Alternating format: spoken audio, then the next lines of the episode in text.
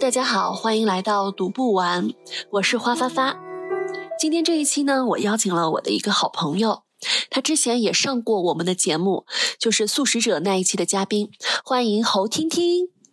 大家好，花发发，很高兴又来到了你的播客。上一次录素食者的过程非常的惊喜，在和你聊天的过程中，我也挖掘了很多对那本书之前没有体验到的感觉，所以啊，能再跟你来录这一期播客，我也是非常期待。呃，听听我们上一次的录制真的是惊喜吗？是啊，因为是第一次，对吧？我邀请你来到我们的录音棚里面，现场调试设备什么哦。现在想想，其实有一点暴殄天物哎。咱们两个当时是在一个非常专业、设备非常顶级的录音室，但是播客小白不会操作设备，参数也不知道怎么调，再加上我的剪辑技艺你也懂的，又不太好，所以最后弄出了一期全损音质。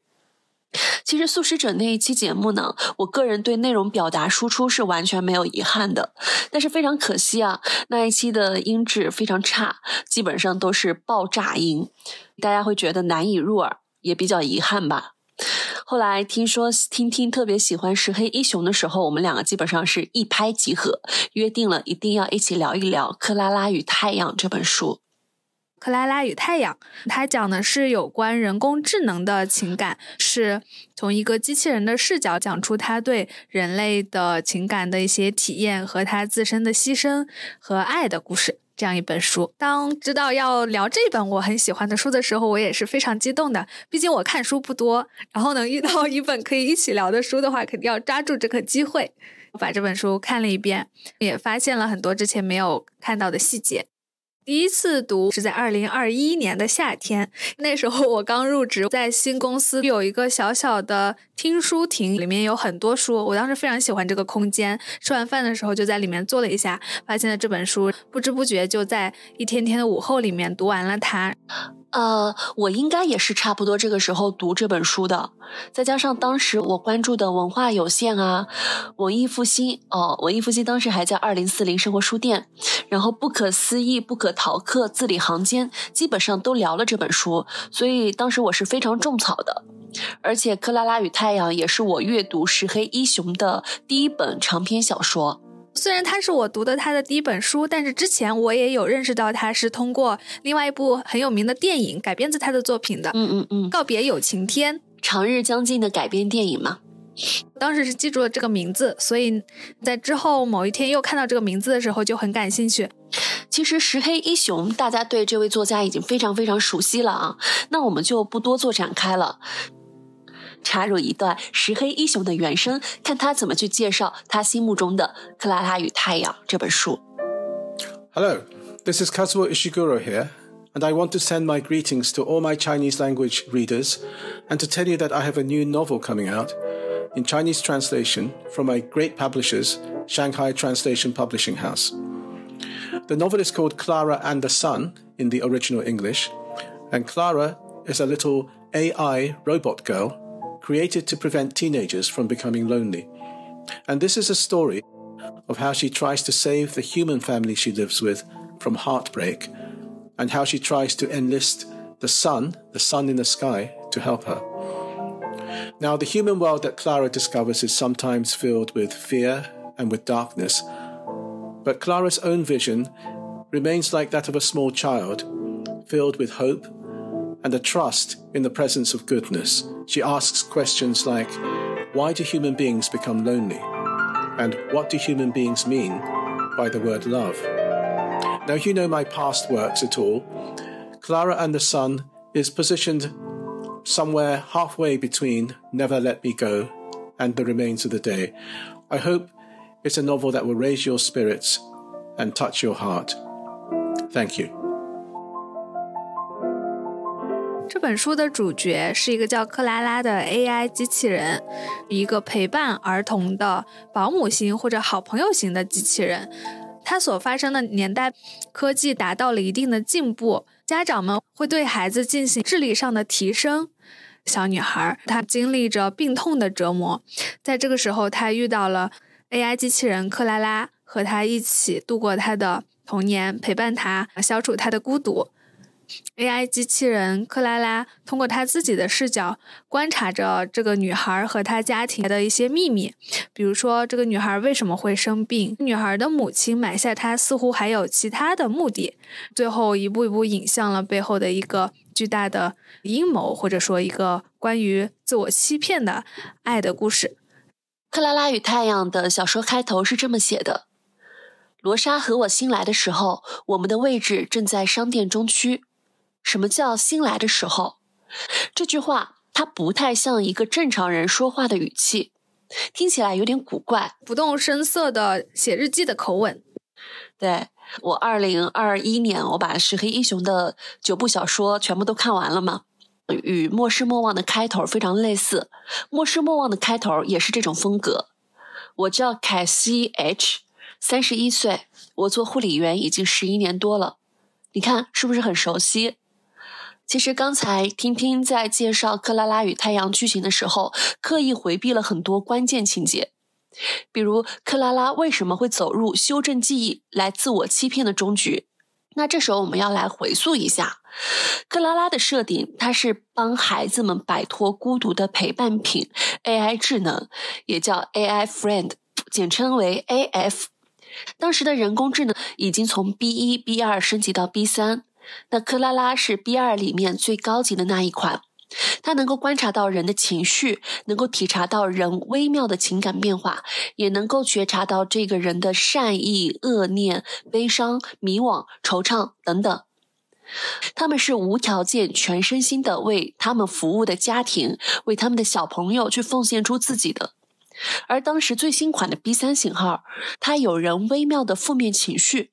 另外，这款机器人的触觉、嗅觉和味觉在五感上面是明显优于克拉拉这一代机器人的。呃，社会上有一些人开始反对、抵制这一些机器人了，因为在他们身上比较优越的特长上看到了对人类的威胁。所以，它除了技术上的革新以外，在个体意识上也多了私心，涉及到尊严啊、利益啊这方面会没有那么倾向人类。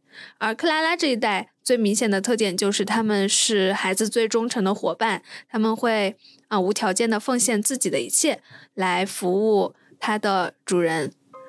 在店铺里面的时候，他从来没有去过外面的世界，所以他认识这个世界的渠道就是透过橱窗的视角往外看出去的每一个细节。他对这个世界充满了好奇，他对每一个呃物件的细节的观察，啊记录的他们日常行动的规律，都可以看出来他对这个世界是如饥似渴的输入信息的状态。和他站在一起的同一系列的小伙伴就没有像他那么关注，也没有想太多，所以他的讨论也经常得不到。回应，对于他的这一点，商店里面的经理一直是都是对他赞赏有加，也非常期待他能够做出一番不一样的成绩。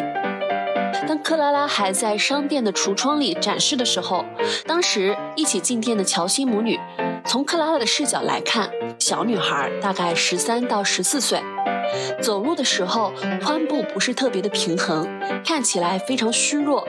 陪她一同进来的这个母亲也很特别。这位母亲跟她的女儿关系有一点微妙，她看起来很关心她的女儿，但是当她的手想碰到她女儿身上的时候，又会紧张的把手抽回，想要努力的抓紧他，但是又不敢靠得太近。对他们彼此好像很亲切，但是又怕触碰到某一根刺的感觉。这位母亲在商店里不断的观察着克拉拉，同时她提了一个要求。她先是考验克拉拉，说：“你背对着乔西，告诉我乔西眼睛是什么颜色的。”这些都难不倒她。最后是让她模仿一下乔西走路的形态，他就模仿了三段，从他们第一次见面，乔西在马路上是怎么走的，到他进店蹦蹦跳跳，都模仿了一遍。这个母亲就一直很用心的注视着他这一切，好像心里做下了一个什么神秘的决定。于是克拉拉就跟着这对母女回家了。随着人物的不断出现，他也逐渐揭露出了《克拉拉与太阳》这部小说的背景。在这个时代，家长们选择用基因提升的方式去给孩子们做改造，孩子们就被划分为受过提升的和没有经受过提升的两种。只有经受过提升的小孩子才会获得更好的未来，才能进入更好的学校去读书。跟乔西关系特别好的玩伴里克，他就是一个没有经受过提升的孩子。乔西他也经受过提升，但是中途出了点差错，才造成了他的身体不是特别好，随时可能发病。那克拉拉在乔西这个家庭里面，大部分时候她都是乔西最好的玩伴，两个人是最亲密无间的，无所不谈。进入乔西家庭不久后，他们家举行了一个派对。乔西邀请了很多小伙伴，都是受过提升的上层阶级家的孩子。这些小伙伴们对克拉拉充满着好奇，不停的讨论她的型号，要求克拉拉在他们的面前按照他们的指令行动。克拉拉在这个时候，她是沉默的。他是希望自己做还是不做？乔西给一个准话，他不希望任所有的人类摆布。但是乔西当时一句话也没有说，就他可能也不想在朋友面前丢面子。那些朋友里面，男生说：“你把它扔过来。”在空中翻筋斗，看能不能安稳的落地，因为他们家高级呃人工玩伴可以做到这一点。女生想要得体一点，就说那你能不能给我们描述一下某一个小朋友他身上穿着什么颜色的衣服呀？这些对。克拉拉来说都是小菜一碟，但是他当时就是不想开口，他就在等乔西一个指令。但是乔西一直没有说话，也不想被别人看低了他的人工玩伴，场景就很尴尬。李克站出来了，为克拉拉解了围。他发现了其中一个男生口袋里面装着小玩具狗，体现了这个男生身上还没有褪去幼稚和胆怯。于是他就拿这个嘲笑了他一下，把战火转移到他这边来了。通过这个小插曲，也可以看到，当时没有替身的孩子和克拉拉这样的人工机器人，在那些小孩眼里都是次等的、低一等的。他们也对李克提出一些好奇的问题，类似“你平时怎么还去电影院看电影呀？你喜欢看什么类型的电影呀？”这种好像在研究他是一个怎么样的生物一样的问题。从这个 party 里面，我们可以看到李克和克拉拉好像。在某种条件下成了同一种人群。这个时候，有个小女孩感慨了下：“看来还是应该买一个 B 三。”乔西，你怎么不买一个 B 三呀？乔西终于说了一句话，他说：“现在确实有点想要 B 三了。”在这一刻，克拉拉是非常不理解的，她并不知道乔西说这句话是真心还是言不由衷的。她觉得乔西好像变了，变得陌生了。他也慢慢的认识到。变是一个人非常普通、非常常见，也是很基础的一部分。那克拉拉也要慢慢的习惯，他服务的对象，他陪伴的小伙伴乔西是这个样子的，他是多面性的个体。当然，这个插曲没有持续特别久，乔西和克拉拉两个人中间出现了很长时间的冷淡，是因为摩根瀑布事件。摩根瀑布是一个让克拉拉疑云更大的事件了。首先，摩根瀑布是乔西很喜欢去的景点，人又少，妈妈以前经常会带着他和他的姐姐去那里度过。快乐的童年时光，姐姐呢，在她很小的时候就去世了，这也成了妈妈心底里最深的一道伤口。所以摩根瀑布呢，是一个以前很快乐，但是现在经常会睹物思人的一个伤心地。那天，乔西他生病了，他就提出了一个要求，说如果我们病好了以后，可不可以去摩根瀑布玩一下，带上克拉拉一起。母亲是同意了的。一天天的，乔西好像身体真的好了起来。但是等到要去玩的那一天，他又发病了。但是他一直忍着，努力装的好像很健康的样子。直到所有人都收拾好行李上车坐好了，他妈妈锐利的发现了这一点，开始质问他：“你为什么要装病来骗我们？你觉得这样我们会好受吗？”最后，乔西就。很虚弱的乖乖从车上下来了，但是没有想到的是，他妈妈说你生病了，但是你不用因为没有带上克拉拉去摩根瀑布而感到愧疚，我们俩可以自己去。但是克拉拉心里也很疑惑，在这一路上，妈妈的表现也是非常的令人不安，她车速非常的快，也不怎么说话，一点也不像很高兴的跟他出去玩的样子。等到了瀑布以后，她开始一步一步的。向克拉拉袒露了他心底的一些隐秘的要求。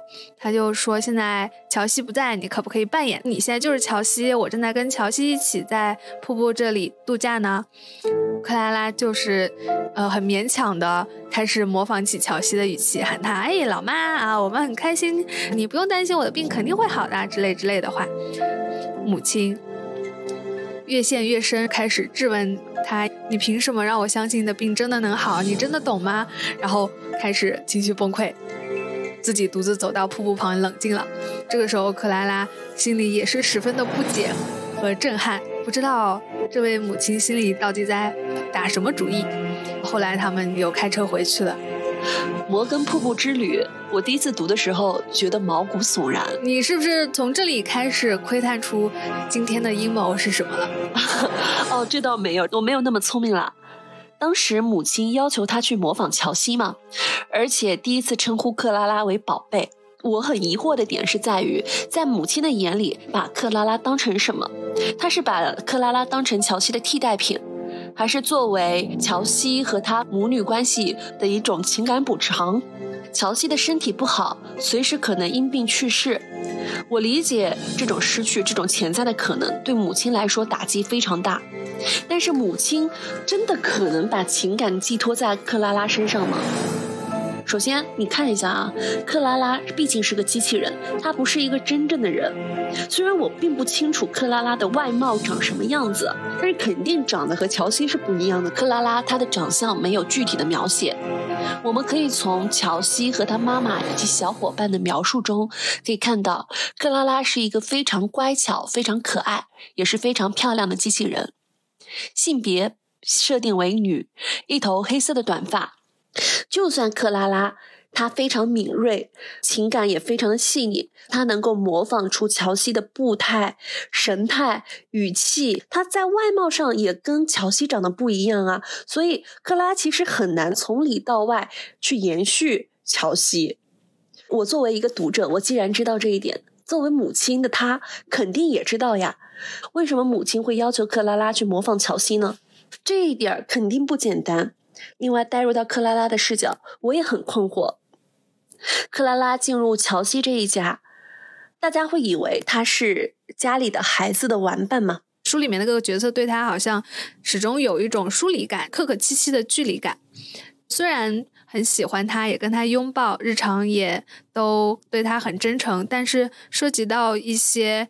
更深刻的情感话题的时候，就会回避他。对，摩根瀑布之旅，母亲是破天荒的第一次喊他宝贝，不管是出于什么动机，当成替代品也好，情不自禁也好，叫宝贝的时候，他们两个关系一定是亲密的。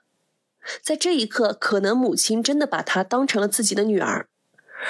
正常人。都会觉得出游之后，母亲和克拉拉之间的关系会因此升温。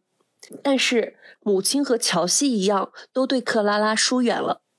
他们两个人在门口遇到，都不再像以前那么亲密的打招呼了。克拉拉也是非常困惑和不解的，因为她不知道自己做错了什么。我能够理解母亲对女儿将逝的这种恐惧、痛苦以及煎熬，所以她不得不面对一个。替代品表现出了自己的脆弱和内心的纠结，那他会下意识的逃避，这种行为也是可以理解的。但是呢，我觉得《摩根瀑布之旅》一定另有隐情，是在下面这个情节：克拉拉去到里克家里面嘛，里克的妈妈海伦小姐她说，乔西是有一个亲姐姐叫萨尔的，这个家庭曾经是一家四口。爸爸妈妈、姐姐萨尔和妹妹乔西，萨尔因为提升失败去世了。诡异的事情是在哪儿呢？在萨尔去世两年以后，他们亲眼看到乔西的妈妈在谷仓里拖拽着一个小孩儿，两个人好像爆发出了冲突。这个小孩儿长得跟死去的萨尔一模一样。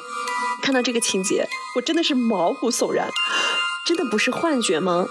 他故事的伏笔就是这么自然而然，而且毫无预警的就出现了。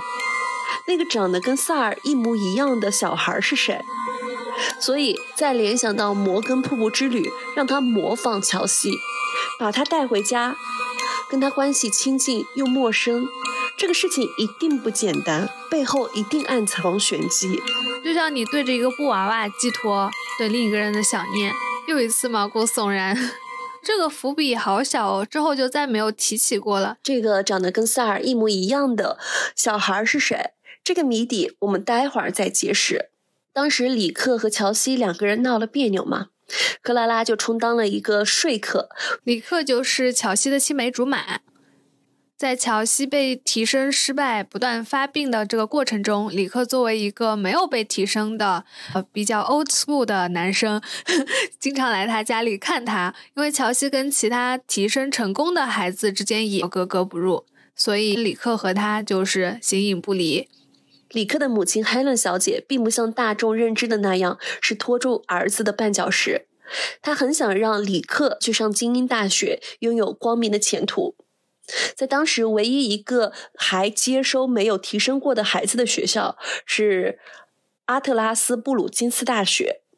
而且李克他自己也有特长，他对机械科学非常的感兴趣，他自己有做一个机械鸟的系统，类似于我们现在的无人机一样，所以他怀揣着这方面的梦想，想去找精英大学的校委会，想跟他申请，说给自己一个机会读大学。乔西是要定期外出的，除了看病，还有一件事情就是跟母亲去一个工作室里面去拍照和画像。书里面讲的是画肖像，哦，先给他拍照，怕他支持不住，拍完以后交给画师去把他的肖像画出来，这是对乔西的说辞。李克也知道这件事情，但是他不理解为什么每一次都要出去拍照，每一次都要出去画像。女孩将要去世，她的母亲想要留下一些纪念品，很正常。但是，真的至于定期都要去吗？真的要各个角度花几个小时去拍吗？因为每次拍完照、画完像，乔西都觉得精疲力竭。一直没有交代爸爸这个人物，直到乔西外出画像，爸爸回来碰了一次，发现他跟乔西的关系其实非常好，但是他们从来不提以前的事情，因为提到父母就要吵架，这也是跟乔西身上的这个秘密相关的。乔西的爸爸原来也是从事科研工作的。已经介绍过背景，人工智能在市面上各个行业大量投入生产，人的工作已经被机器所替代了。乔西的爸爸也就被优化、被裁员了。乔西的爸爸和他妈妈离婚，是因为他们失去了第一个孩子萨尔，但是他的太太执着于要为他们的二女儿乔西做提升。刚巧乔西在提升过程中出了一点纰漏，于是这对夫妻关系也就崩溃了。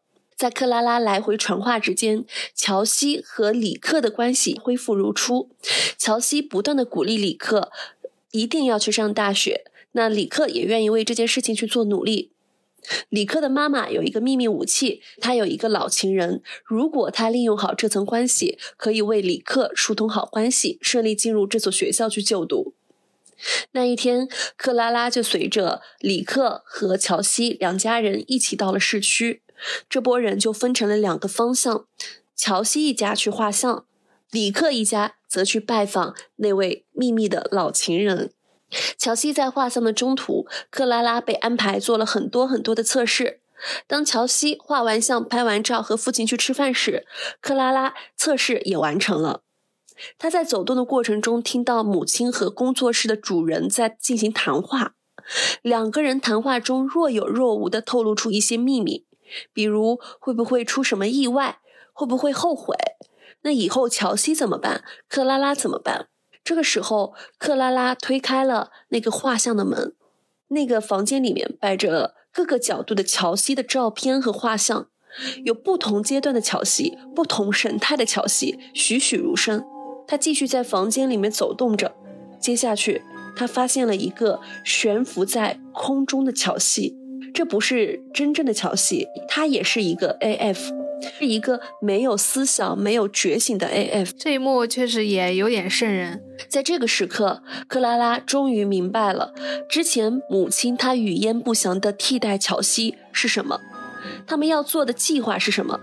他们想要做一个 AF 版的乔西。母亲和工作室的主人对克拉拉提了一个要求，请求他帮忙延续乔西。一开始克拉拉还以为是让他去训练 AF 版的乔西，把他自己观察到的、学到的一切灌输给他。但是妈妈和画师说的却是让你成为乔西，就是让克拉拉进入到乔西的模子里面去。克拉拉问：“那我这个形体怎么办？”妈妈就说：“那些都是织物而已。”她用了“织物”这个词，编织的织，事物的物。哇，忽然就觉得。A.F. 就是一个灵魂与肉体相割离的一个组成。他们想要做的事情呢，就是让这个 A.F. 完全替代乔西。其他的 A.F. 可能没有办法像克拉拉一样模仿乔西的神态，观察到他的心理，所以他们想用克拉拉的灵魂和他的中央处理器植入到这个 A.F. 的乔西身上去。那这样，克拉拉将不复存在，从灵魂到肉体都不复存在。从灵魂到肉体都不再是克拉拉，她完全丧失了自己，她就像一个克隆人，只不过灵和肉分别把她变成这个克隆人。是的，故事到这个时候，石黑一雄埋下的伏笔和谜团才终于全部展开。把克拉拉从商店里买回家，母亲他们一直做的是这样的打算，可以说是蓄谋已久。是的。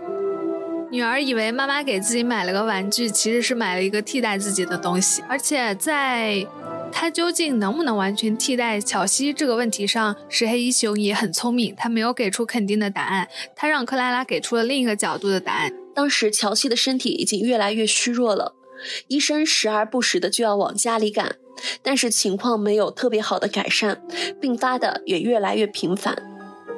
克拉拉她很希望乔西能够康复。如果乔西最终没能康复，他也愿意陪伴乔西的妈妈，让她不至于因为再次失去女儿痛苦万分。他愿意成为乔西的替代品，所以他在当时答应了乔西的母亲。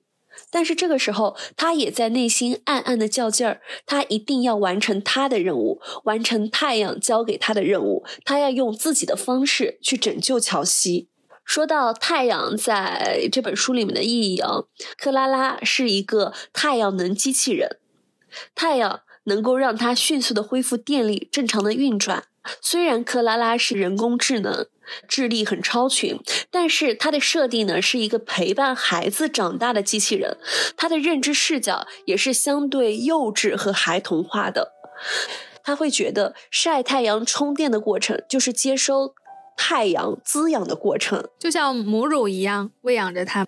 对克拉拉来说，太阳是一种非常神圣而权威的存在，就像人类的宗教信仰一样。对，他在橱窗里面观察外面世界的时候，最开始就是注意到太阳爬行的轨道。比如说，他对面看到一个大楼，但是他观察大楼的外表，不是说这个大楼有几扇窗，有什么形状，而是。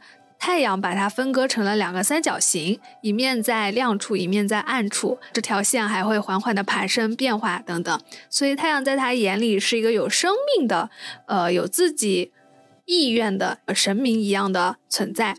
对他来说，也不是宝盖头的他，而是单人旁的他。他在全书里面形容太阳的那种语气，大多数都是用形容一个有。主动行动能力的人的感觉来描述他的，比如说刚才花花说太阳是在一个客观的视角描述阳光，但是克拉拉的语境里面，他就经常会用一些类似主谓这样的语句，就是拟人化的那种感觉，比如说阳光投入了房间，太阳它冲破了乌云，这种。太阳它爬升了，太阳它滋养了我们，就好像它是一个人在对我们进行各种各样的干预一样。在孩子们的聚会上，他有有一句话说：“太阳注意到了这么多的孩子聚集在同一个地方，因此透过宽大的窗口向大开间里倾泻着它的滋养。”就这一句就特别的拟人化。克拉拉还在橱窗里待售的时候，他看到过路边有一个乞丐和他的狗躺下不动了。当时的克拉拉以为乞丐和狗死了，但是他发现第二天太阳升起的时候，狗和人又活了。他以为是太阳让他们复活。一方面是因为它是太阳能充电的机器人，因为本能；第二，根据他的观察，他觉得太阳是非常无私的，是仁慈的，是能够拯救人性命的。所以他对太阳的信仰与生俱来。那乞丐和狗的遭遇进一步强化了他对太阳的信仰。除了刚才你举的看到乞丐和狗被太阳滋养的例子，书里还。交代了另外一个让克拉拉印象深刻的例子，是关于爱情的。他是看到了马路上有两个行人，年纪在六七十岁的一个男人和一个女人，隔着红绿灯，下着雨，在人群中他们认出了彼此，但是又隔着汹涌的车流，想要快速的。通过车流和对方相聚，僵持了很久，最后终于碰到了一起，他们紧紧相拥。这一幕让克拉拉非常感动，觉得他们之间在多年以前肯定发生过什么刻骨铭心的爱情或是什么情感。他们拥抱的时候，太阳也出来了。书中写的是，太阳注意到了这一幕，将它的滋养倾泻在了他俩的身上。太阳就意味着一切美好的东西发生。包括是生命力的复苏呀，还有爱情的重逢呀等等。他之后在对太阳祷告的时候，也是想起了这两个案例，并且向太阳祈求：一个是乔西生命的恢复，一个是乔西和李克的爱情关系的延续。这两个事情深深扎根于他的心底。对，所以故事最玄妙和最充满神性的一幕是在这一刻。当时，乔西身体越来越虚弱，克拉拉第一个念头就是向太阳求援，跟太阳许下约定，以及践行他的任务。这构成了《克拉拉与太阳》这部小说里面最重要的戏剧冲突。后面很多剧情都是向太阳去求助啊，包括克拉拉尝试了各种各样的努力，以及穿越谷仓去跟太阳达成这种秘密的协定。以及第二次相见又许下了新的诺言，等等等等，都是因为这个。这个用电影里面的术语来说，就是麦高分。电影里面一个人物想要完成一个任务，达到他的一个目标，想要抓住那个东西，术语叫麦高分。大家可以搜索一下这个术语。那克拉拉她还是一个小孩一样的机器人吗？她希望太阳能够施展他的仁慈去救治乔西。那他觉得许下约定一定是要人有付出有交换。那他为什么会觉得太阳给他的任务就是要摧毁库廷斯这个机器呢？库廷斯是什么？应该是路边修路的一个机器，它会制造出噪音，也会排放污染的气体。当克拉拉还在橱窗里待售的时候，他发现库廷斯会发出非常大的烟雾，会遮蔽太阳，导致他们店面里面的小伙伴晒不到太阳，得不到太阳的滋养。他觉得库廷斯是一个非常大的障碍物，要为大家扫清这种障碍，所以他自觉认领了这个任务，一定要摧毁库廷斯。在父亲的帮助下，他用溶液摧毁了这个机器，但是非常可惜啊，机器都是量产的。当克拉拉摧毁了一架库廷斯，还有千千万万座的库廷斯，克拉拉是非常沮丧的。他觉得自己没有完成和太阳的约定，因此他第二次祷告的时候说：“他愿意献尽所有，只希望太阳能够救治好乔西。”那一天，乔西已经奄奄一息了。克拉拉带着里克也来和乔西告别，所有人都等着最后的那一刻。但是突然，狂风大作，天气突然转换，太阳升起来了。太阳的光非常的强烈，透过窗户照了进来，照在了乔西的身上。然后这个故事就在一夕之间上了加速发条。乔西康复了，开始准备要去上大学了。克拉拉也不再和乔西一起生活在他的卧室里边了，而是被丢进了储藏室。再后来，乔西长高了。最后，故事是在回收报废机器人的场地堆场。克拉拉躺在那里回顾自己的一生，整理她的记忆，然后故事也就结束了。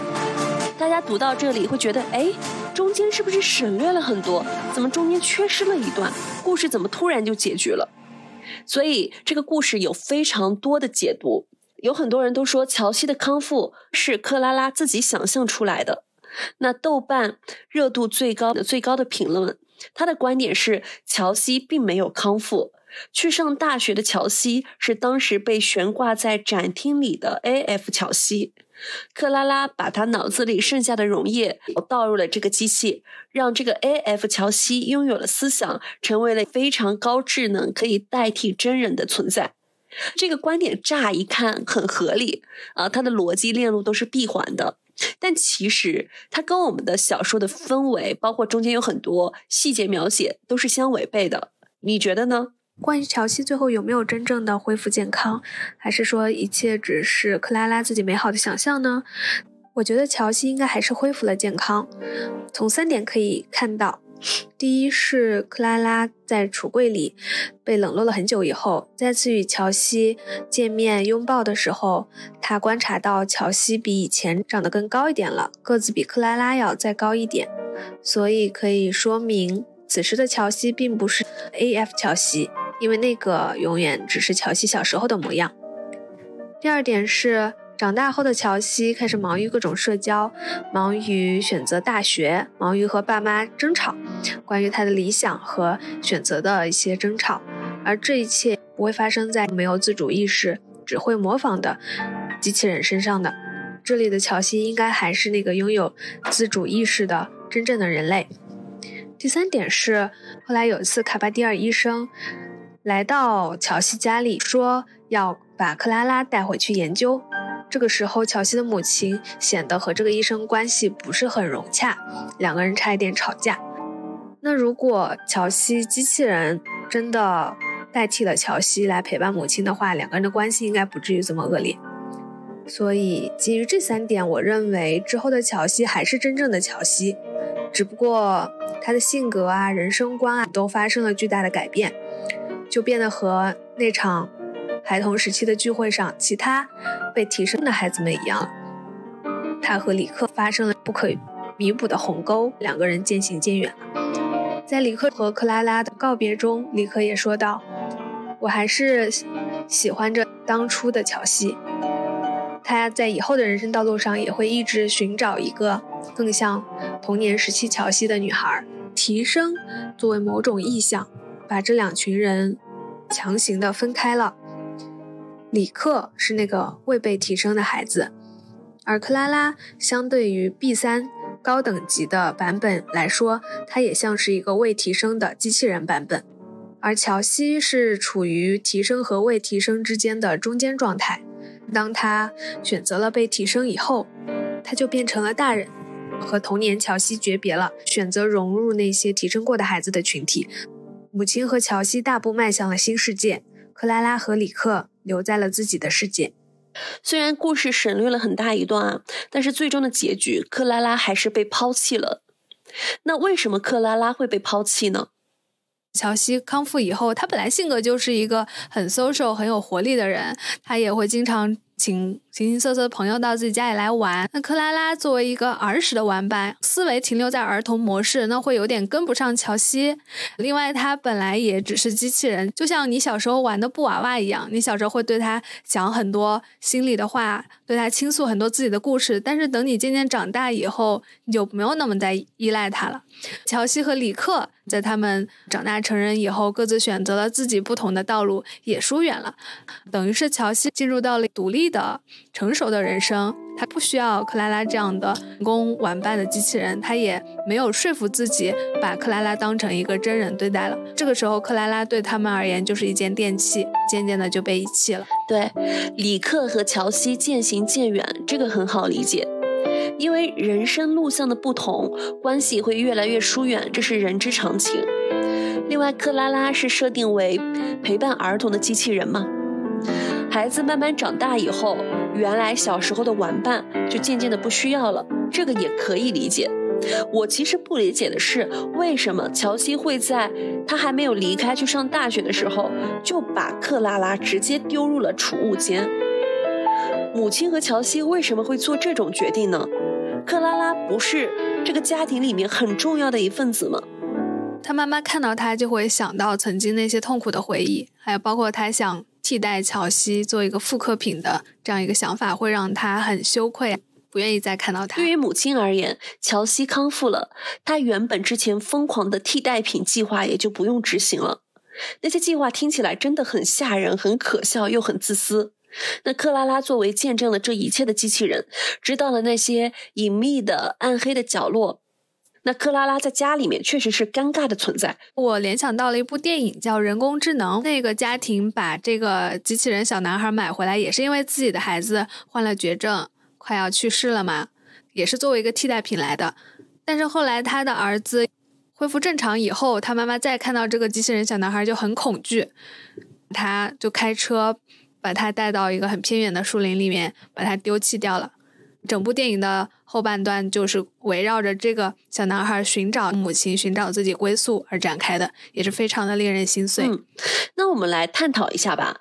这里面值得玩味的是，克拉拉对这家人一向是无私的、全心全意付出的。他把这个家庭的所有人都认为是自己的家人，是自己的朋友，是自己最亲密的人。但是对于人类来说，克拉拉她是什么呢？你发现？这两者对双方关系的认知是不对等的吗？乔西确实没有把克拉拉真正的当成有自主意识的个体，一个朋友，在他心里，克拉拉还是玩具，只不过是高级一点的玩具。这个说法非常合理，但是好让人难过啊！是好难过，因为乔西在某些场景下还是对克拉拉有发出指令这样姿态的，他也不会。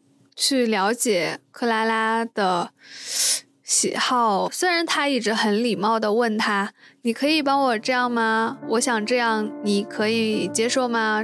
并没有真正在意过克拉拉的选择。克拉拉也是没有个人欲望的个体，他也很难让别人在意到他。这也是我读完这本书以后产生的疑问：为什么？克拉拉对所有人都这样友善、善良、无私，但是其他所有人虽然表面上也非常的感激他、爱他、拥抱他，但是没有人真心的把他当做伴侣，可能就是因为他没有自己的欲望。而人跟人之间情感的产生，有时候就是靠一种你需要我，我可以给你提供保护，给你提供价值，然后我也对你产生了爱，这样一种像小王子种玫瑰一样浇灌他，对他产生独一无二的关系。但是克拉拉太过完美、独立和舍己，反而让别人对他的感情就像对一个有用的物件一样。我是这么理解的，首先，克拉拉的创造嘛，就是为了陪伴而生，陪伴孤独的小孩。当时刚做完提升的乔西身体垮掉了，所以他大部分时候是在家里的。他跟他的同学也是格格不入的，他是孤独的。克拉拉是他的玩伴，是他的保姆，也是他的家用机器人。对乔西来说，克拉拉可以排遣他的孤独。电影它里面，人类爱上的不是具象的人，而是 AI 系统。那这个是当时那部电影的剧情。但其实这部电影它深层次表达出来的并不是爱情，而是爱情只是人类面对孤独恐惧时的一种和解方式。孤独是人类最基本的生存属性，但是人类渴望着亲密，渴望着社交，渴望着群体。人是非常复杂的。也就是你刚刚说的人是具有多面性的，但克拉拉它是一种排遣孤独、排遣寂寞，作为一个陪伴品存在的，它并没有人类的多样性，它只能去给孤独的人们陪伴和安慰。所以对于乔西来说，尽管当时他们的关系很亲密，克拉拉也是非常好的玩伴，但终究也只是一个阶段性的玩伴。对于母亲来说，母亲已经失去了大女儿萨尔，失去的创伤是不可磨灭的。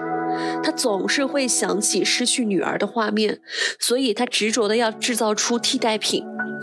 当然，萨尔的替代品没有成功啊，看起来更像一个玩具，也就是里克的母亲 Helen 看到谷仓里面拖拽的那个替代品。乔西的母亲内心是充满执念的。她有疯狂的念头要做 A.F. 乔西。乔西如果能够活下来更好。那乔西如果没有希望了，去世了，她也不要一个人孤独的存在这个世界上。她要一个女儿的替代品，一个真真正正的替代品，一个有情感的替代品。那克拉拉的灵魂加上 A.F. 乔西就是最好的替代品。对于母亲来说，克拉拉也是一个工具，也是排遣她孤独的存在。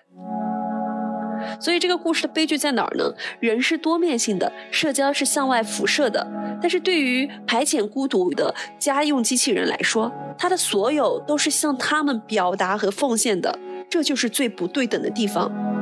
全心全意为他们奉献出所有的克拉拉，到头来不过是他们用完即弃的工具。那人在孤独的时候，克拉拉给了他们力量，给了他们安慰，到最后。计划不需要执行，乔西康复了，可以正常的去社交，去上大学了。克拉拉，她成了一个用完即弃的废品，就这么冷冰冰的被丢弃在一旁，迅速报废了。最后一个人孤单单的在堆场，真的太冷漠，太残酷了。听你这么一说，我觉得设计者少给克拉拉设计了一个东西——关机键。如果往后的日子对他来说已经没有了价值，只会让他承受。孤独和痛苦的话，就应该把这个机器给暂停一下。再回顾一下这部小说的开头，罗莎和我新来的时候，我们的位置正在商店中区。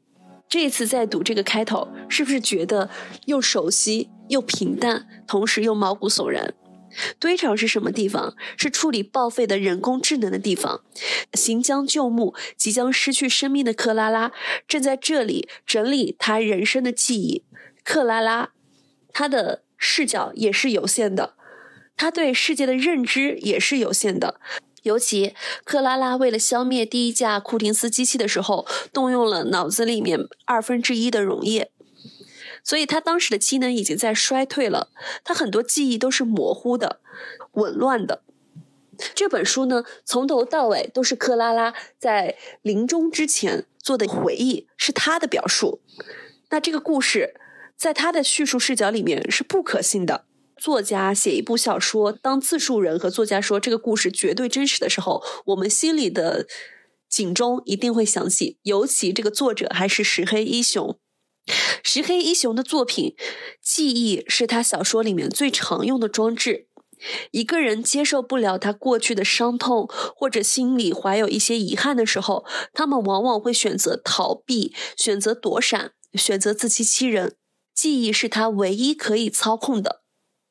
虽然小说里面克拉拉她被遗弃在堆场，她没有表现出悲伤、恐惧、抱怨，相反，她非常非常的平静，说要把这一段段的记忆在时间之轴上一一整理归位。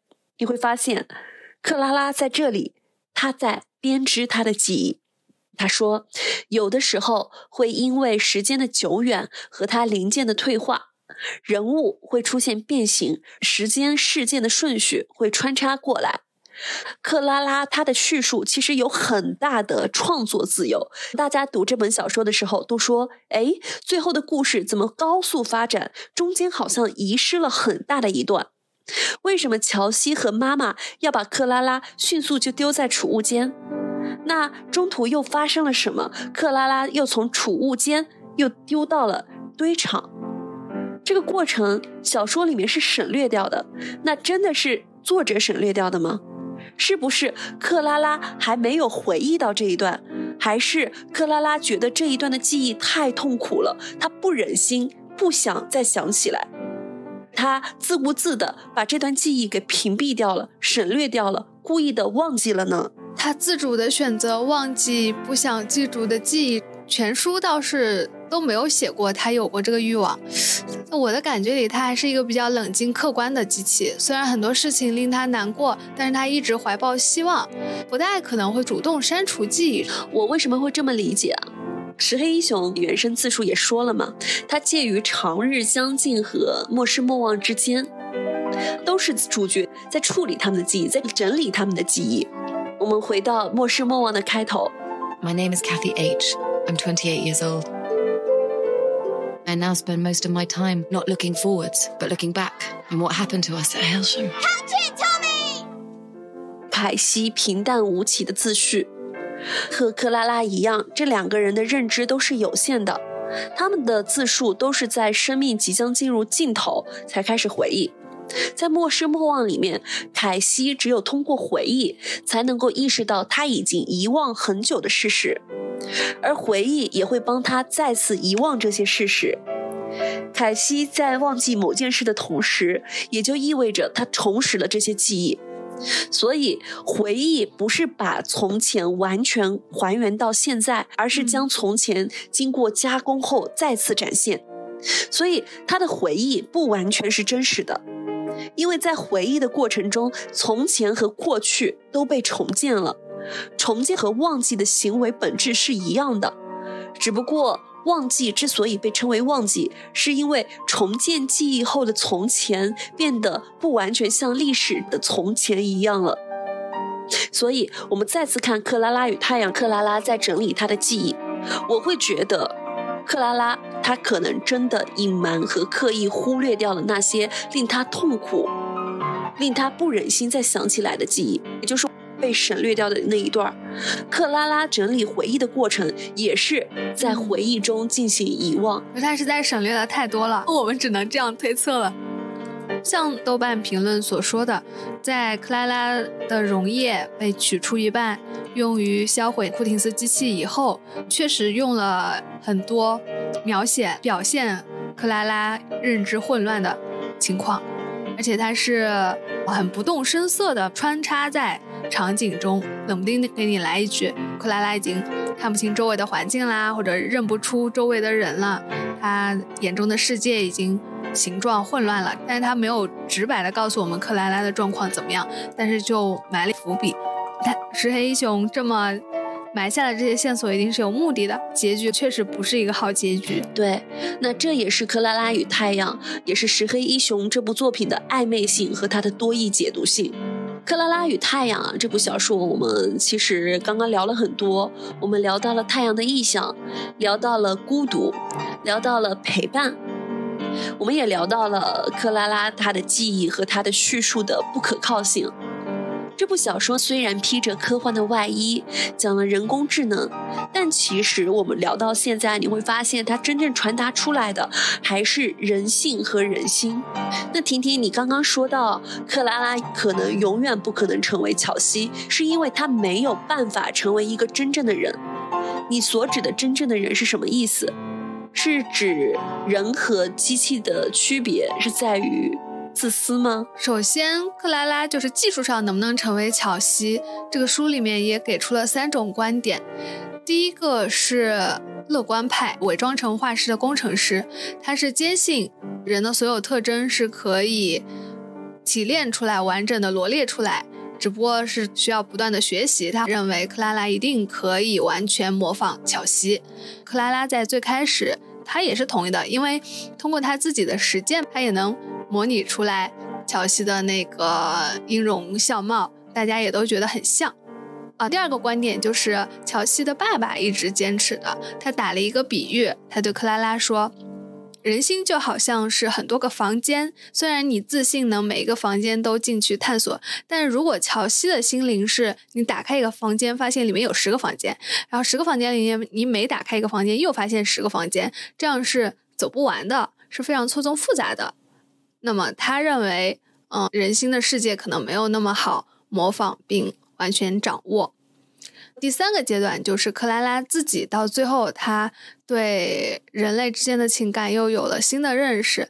他觉得他是无法完全替代乔西的。乔西他有一部分是活在别人心里的，他是有一部分是别人眼中的乔西，是别人对乔西怀揣着的那种情感。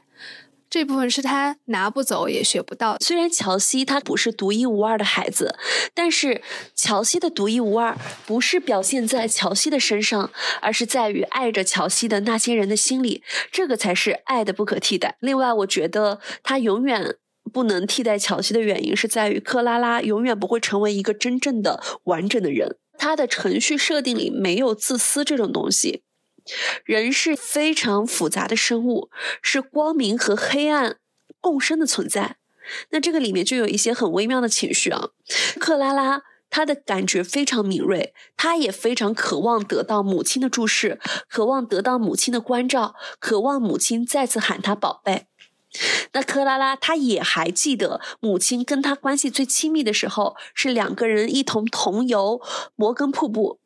当时母亲拥抱他，母亲的衣角、衣服擦在身上的感觉，他还记得。呃，我再一次感受到他对母亲的爱的渴望的时候，是在小说的最后。乔西已经康复了，博士到他们家里来，要求去研究克拉拉，研究他脑子里的构成，相当于就是要肢解克拉拉嘛。那这个时候，乔西的母亲她挡在了克拉拉面前，说不能对克拉拉这么残忍，要让克拉拉以后体体面面的离开这个世界。母亲挡在克拉拉面前，特别迅猛，她出现的太迅猛了，一脚就碰到了克拉拉脸上。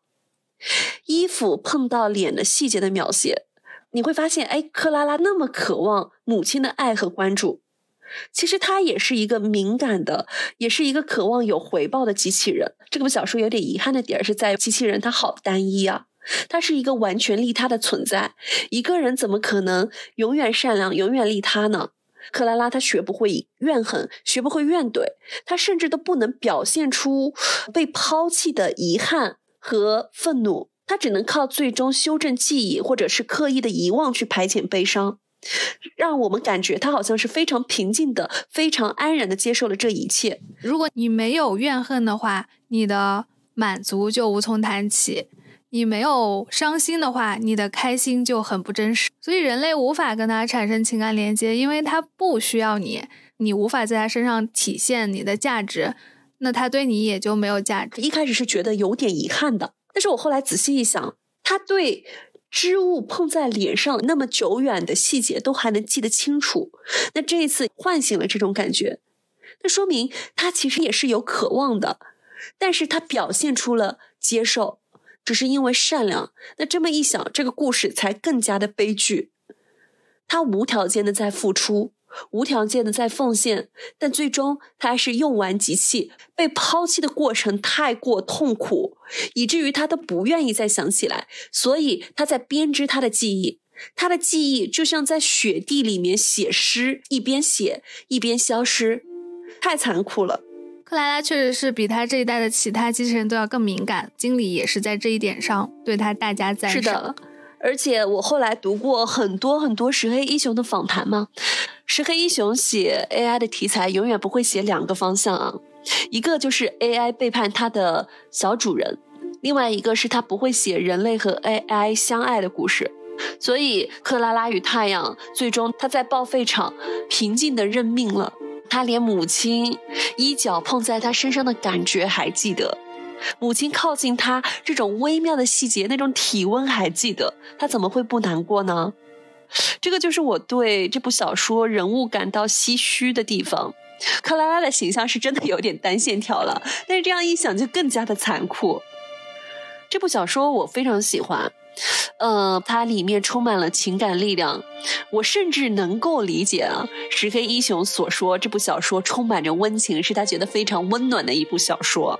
克拉拉她遇到的所有人其实都是孤独的嘛，比如说乔西没有办法正常的去上学，没有办法正常的和玩伴一起游玩，包括母亲失去女儿，以及要面临再次失去的这种可能性。母亲她不愿再次承受这种失去吗？她也觉得孤独。李克也是孤独的，身边都是被提升的孩子，没有玩伴，只有乔西一个人。所有人都是怀着失落、怀着孤独、怀着恐惧的。克拉拉的存在给到了他们安慰。虽然这些人最终都远离了克拉拉，但是他们中间产生的命运和连接以及支撑，确实能够让我们这些读者感受到情感的张力。比如说乔西和李克之间，你说他们是两小无猜的爱情也好，是朋友们之间的呃玩伴之情也好，他们两个就是在彼此最困难的时候给到对方以支撑。他们两个还有很多很多的约定啊，他们玩的游戏，他们小小的世界连克拉拉都介入不了，克拉拉也要被驱逐在一旁的。乔西和李克是互相支撑、互相鼓励，那这是一种情感力量。我也能够感受到另外一种情感，就是对于失去和恐惧的情感。乔西他也非常的聪明，通过母亲找茬，把他丢在了家里，只带着克拉拉一个人去了摩根瀑布。通过母亲每次都带他去画像，通过各种蛛丝马迹，猜出了母亲想要用 A.F 的乔西替代他。有一天，他在所有人面前表现出了他的脆弱。当时描写很有趣啊。克拉拉听到了一种不熟悉的哭声，她当时还是对乔西说：“母亲已经睡了，咱们早点睡吧，不要再哭了。”但是这个时候，乔西只想拥抱母亲，克拉拉拒绝了他。但这个时候，母亲突然冲上来了，一把推开了克拉拉，紧紧的和女儿乔西拥抱在一起。乔西卸下了所有的防备，他说：“他不想死，他想活下去。”小女孩的无望。她的恐惧、害怕，以及她的求生欲，包括母亲对孩子的爱和不舍，都是非常非常震撼的。让克拉拉这样的冷静、客观、机器人的视角描述这个世界，就是要把它塑造成跟世界有一定距离的旁观者。所以，她观察到的那些人类之间的情感，包括母亲的克制。还有乔西为了不让母亲担心而做出的健康的伪装，等等，需要机器人用非常敏锐的观察力才能品味出来的那种感情，就是这本书里面表达的温情吧。克拉拉与太阳很多东西都是我们日常生活中可见的，不管是情感也好，描述的呃阶级差异也好，描述的日常也好，或者是小伙伴们斗嘴也好。只不过是他们在小说里面有了一些变形，有了一些调整，有了一些切换，所以呃，小说是对日常生活做了一种陌生化的处理。对陌生化的处理，就是我刚才讲的机器人的视角，它反而能更让你。意识到生活中那些好像很平常的细节，但是在机器人的眼中却如此的新奇和令人震撼。对，另外我们也很难在一部作品里面同时感受到既残酷又温情，既温暖又悲凉，这样几乎两极的质感，非常完美的统一在一部小说里面。在告别有晴天的电影里，也体会到了他似乎特别擅长对这种内心情感奔涌，但是表面又非常克制的。心理的刻画，所以他能够一面冷静，一面温情。再补充一个关于孤独的，你说克拉拉遇到的每个人几乎都是孤独的，但是在这群人当中，有一个人，他是唯一一个克拉拉看到勇于把自己推到孤独情境中的一个人，那就是李克的妈妈。李克的妈妈拜托克拉拉，为了他儿子的前途嘛，希望能够劝服李克。嗯，不要一直记挂着照顾他这个生病的老母亲，而是要多关注自己的学业，努力的去提升自己，考到精英大学去。克拉拉就很惊异，说：“你竟然愿意为了儿子的前途，把他从自己的生活里面推远去，而让自己承受孤单的境地。”这本书里面出现的两个母亲，就是两种不同的人生态度。一个是乔西的母亲，因为。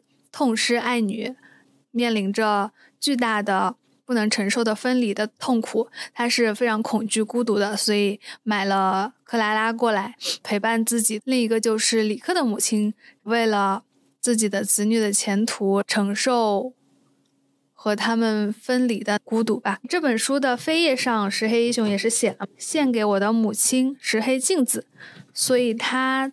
用了这么多笔墨刻画这里面的两位母亲，应该是也是有他自己童年对母亲的一些记忆吧。好呀，好久没设这个环节了，就是朗读环节，我们一人分享一段印象比较深刻的片段吧。大家如果能够听到这里，也不会嫌弃我们节目时间太长了，因为这部小说写的非常好，我们还是想分享一些呃比较精彩的片段给大家。这段是母亲和克拉拉单独在摩根瀑布前的一幕。母亲朝我探过身来，身体越过桌面，眼睛眯了起来，直到她的脸庞占满了八格空间，只留下边缘的几格给瀑布。有那么一刻，我感觉她的表情在不同的方格间变化不定。在一格中，譬如说，她的眼睛在残酷地笑着；而在下一格中，这双眼里又满是伤悲。瀑布、孩子和狗的声音。全都渐次消逝，直至缄默。为母亲将要道出的话让路。很好，非常好。不过现在我要你动起来，做点什么。做乔西，不要停，做个小小的动作给我看。我像乔西那样微笑起来，安然摆出一个懒洋洋的、不拘小节的姿态。很好，现在说点什么，让我听听你说话。对不起，我不确定。不，那是克拉拉。我要乔西。嘿，老妈，我是乔西。很好，继续来呀。嘿，老妈，没啥好担心的，对吧？我来了，我没事儿。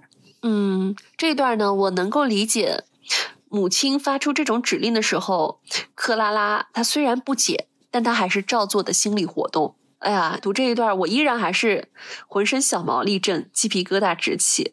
我来跟大家分享一下克拉拉被丢弃在堆场，等待回收编织记忆的片段吧。过去的几天里，我的部分记忆开始以某种奇怪的方式重叠在一起。譬如说，太阳拯救了乔西的那个天空，阴沉的早上那趟摩根瀑布之旅，还有万斯先生挑选的那家亮着灯火的小餐会馆，一起涌入我的脑海，融合成一个场景。母亲背对着我站在那里，看着瀑布溅起的水雾，但我并没有坐在木质的野餐桌凳上看她，而是坐在万斯先生的小餐会馆里，坐在我那个卡座中。尽管万斯先生不在我的视野中，我还是能够听到他那冷酷的言辞。与此同时，就在母亲和瀑布的上空，乌云已然密布。这是太阳拯救乔西的那天早上的那团乌云。那些小小的圆柱体和金字塔乘着风从空中一掠而过。我知道我并没有昏了头，因为只要我愿意，我总是能够将一段记忆同另外一段区分开来，将它们一一放入真实的背景之中。再说了，即便是这样的拼合记忆进入到我的脑海中，我依然能够认识到他们那粗糙的边界，那就像是一个没有耐心的孩子用手指抠出来的，而不是用剪刀裁剪出来的。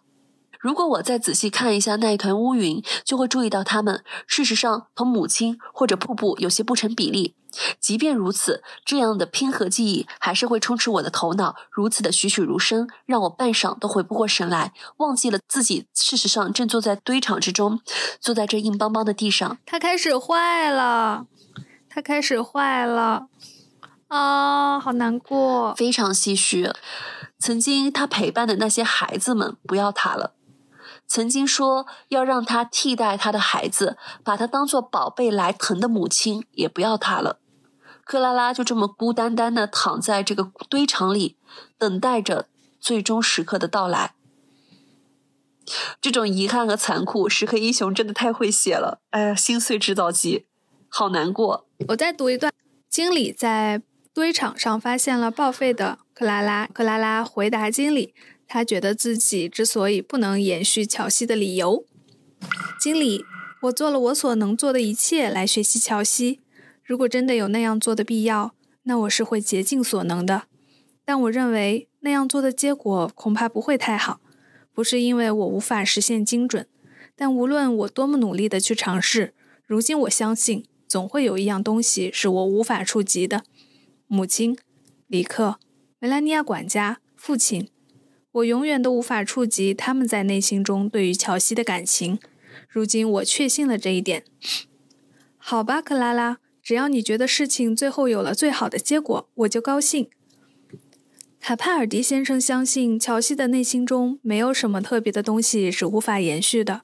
他对母亲说：“他找啊找，可就是找不到那样特别的东西。但如今我相信他是找错了地方，那里真有一样非常特别的东西。”但不在乔西的心里面，而是在那些爱他的人的心里面。这就是为什么我如今认为卡帕尔迪先生错了，我是不可能成功的。所以我很高兴我当初做出了那样的决定。豆瓣评论也特别提到了我当初做出了那样的决定，这个决定跟他报废有关。豆瓣评论说他实际上是做出了贡献自己剩下的溶液到。假乔西的那个机器人身上，我也不赞同豆瓣这个评论。而且按照豆瓣这个热评的解读的话，它其实消解了这部小说的情感和力量，反而有点画蛇添足，沦为俗套了。当然了，这种解读它会获得高赞的原因，就是大家很喜欢烧脑嘛。而且这种解读有点像李安的《少年派的奇幻漂流》，故事的表层和故事的第二层，你愿意相信哪一种？不知不觉聊了接近两个小时啊，和听听聊书，总觉得时间过得好快啊。那《克拉拉与太阳》这部小说是克拉拉的视角，它是用机器来审视人类、审视社会的目光。在叙述克拉拉眼中所见到的世界，以及她编织的记忆。其实光靠我和听听两个表达，你很难感受到它文字的精妙。如果大家有能力啊，可以看一看这部小说的英文原版。当然了，上海译文的宋谦老师的翻译也是非常好的。尽管这部书已经上市好几年了，但是如果大家去重读，应该还是能够读出不一样的味道。对，非常推荐大家能去看一看这本书的原著，因为它的描写确实非常有功底。我们刚才只是聊了剧情，没有去深入聊它是怎样描绘出这样一个冷静客观的机器人视角的。但其实石黑一雄确实花了不少功力，机器人看这个世界是一格一格里面呈现。不同的镜头的，还有机器人观察人类的某种行为，到分析两个行为之间的逻辑关系是什么，都是非常机器人视角的理解，让人觉得他是不是自己在 机器人的世界里面体验生活过一段时间，才有这样丰富的想象力和敏锐的洞察力。所以大家去看一看原著，会对我们这期节目所聊的内容更有感觉。我的搭档幺幺曾经说过，石黑一雄是一个静水流深的作家。可能你一开始会觉得进入剧情太慢，觉得他絮絮叨叨，但是当他将那一层线一层一层的铺开，当你慢慢找到真相，你会发现他所有的铺垫都是为了最终秘密的到来以及最终情感的抒发。所以非常推荐大家去阅读一下《克拉拉与太阳》的文本，你会感受到它平静的叙述里涌动的情感。《克拉拉与太阳》这部书呢，我们两个人屡次提到了豆瓣最热的书评。它讲了一个非常残酷又暗黑的结尾。那如果大家看过《克拉拉与太阳》，也欢迎在评论区中跟我们互动交流一下。你觉得《克拉拉与太阳》中乔西的康复是真正的康复，还是想象出来的康复？也希望大家在评论区留下。你认为克拉拉丢失的那一段记忆里面到底发生了什么？嗯，那我们今天的节目就到这里了，谢谢大家，谢谢听听，谢谢花花，拜拜。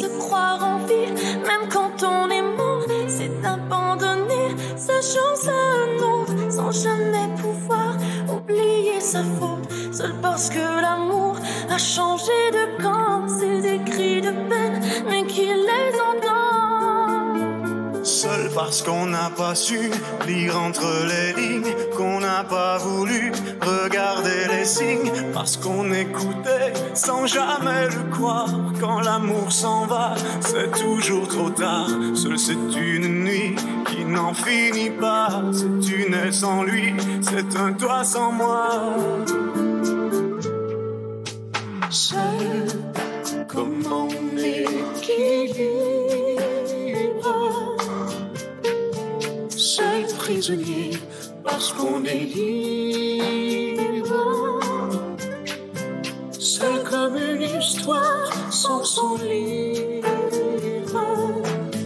C'est parce qu'on a tout pris, parce qu'on a eu tort, c'est se croire en vie, même quand on est mort, c'est abandonner sa chance à un autre, sans jamais pouvoir oublier sa faute. Seul parce que l'amour a changé de camp, c'est des cris de peine, mais qu'il les entend.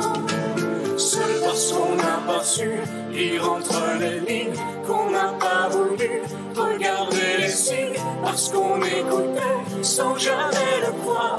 Quand l'amour s'en va, c'est toujours trop tard. Seul c'est une nuit qui n'en finit pas. Si tu n'es sans lui, c'est un toi sans moi. Seul qui n'a jamais été seul. Seul, ma place à ceux qui la veulent. Comme un condamné devant l'échafaud, comme un innocent devant son bourreau, seul comme un enfant qui cherche son père, seul comme le mendiant qui s'endort à terre, parce qu'on a passé sa vie sans la voir, on se trouve seul devant son miroir.